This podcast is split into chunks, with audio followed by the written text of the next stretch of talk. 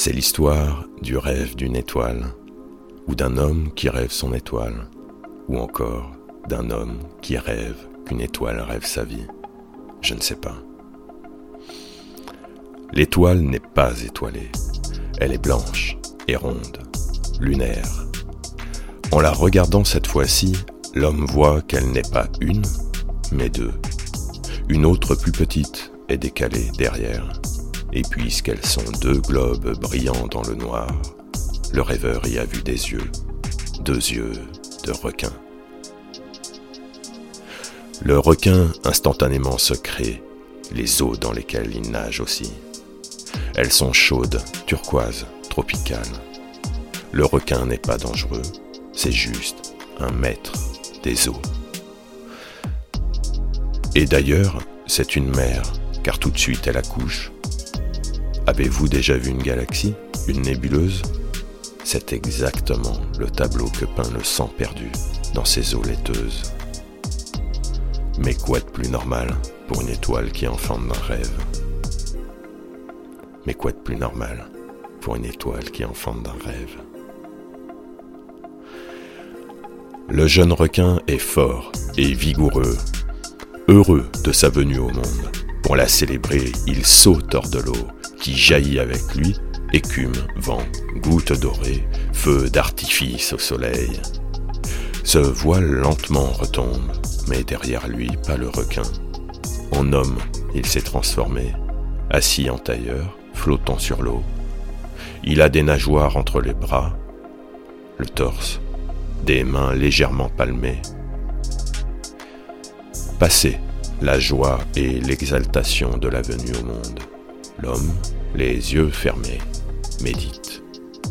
Sent, large, le monde autour de lui.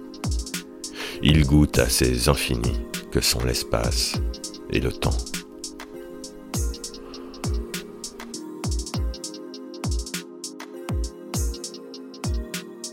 Dans l'océan se dessine une ligne blanche qui s'allonge, descend sous lui, qui gonfle maintenant d'un côté.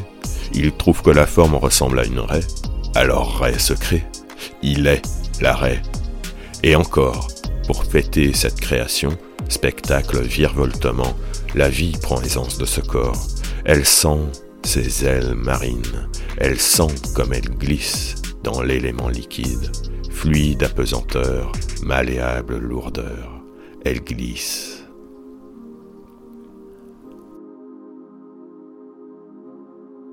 Un courant l'emporte, un tunnel d'eau plus sombre et plus dense vers les profondeurs. Du sable enfin, et portant sur lui les zébrures du soleil sur la surface, une surface qui ne serait pas loin, Qu'importe, c'est un ailleurs. Au loin, une bosse dans le sable. Ray glisse et s'approche. La bosse devient monticule. Le monticule bientôt caverne. La fente du monticule est devenue arche. L'intérieur est minéral, rempli de cristaux d'un bleu électrique.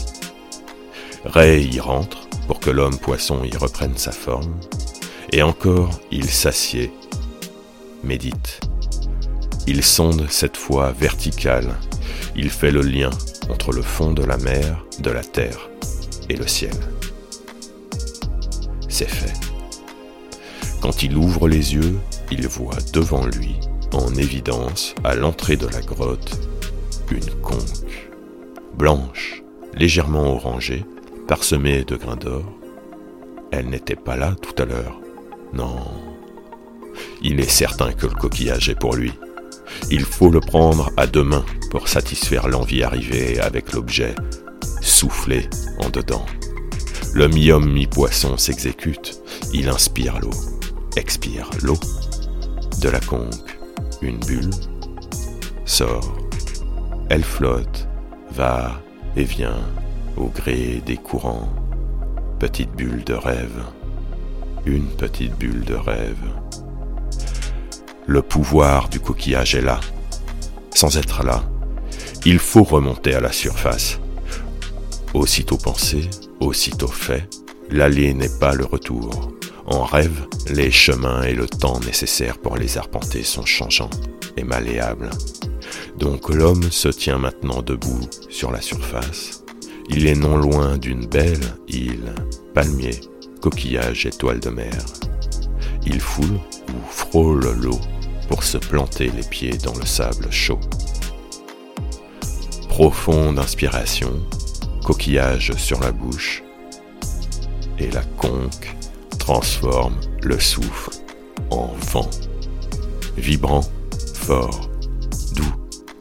Il est bienfaisant, chaud et rafraîchissant. Il semble venir de loin, comme s'il y avait de l'espace derrière à l'intérieur de l'homme, et il semble pouvoir porter si loin.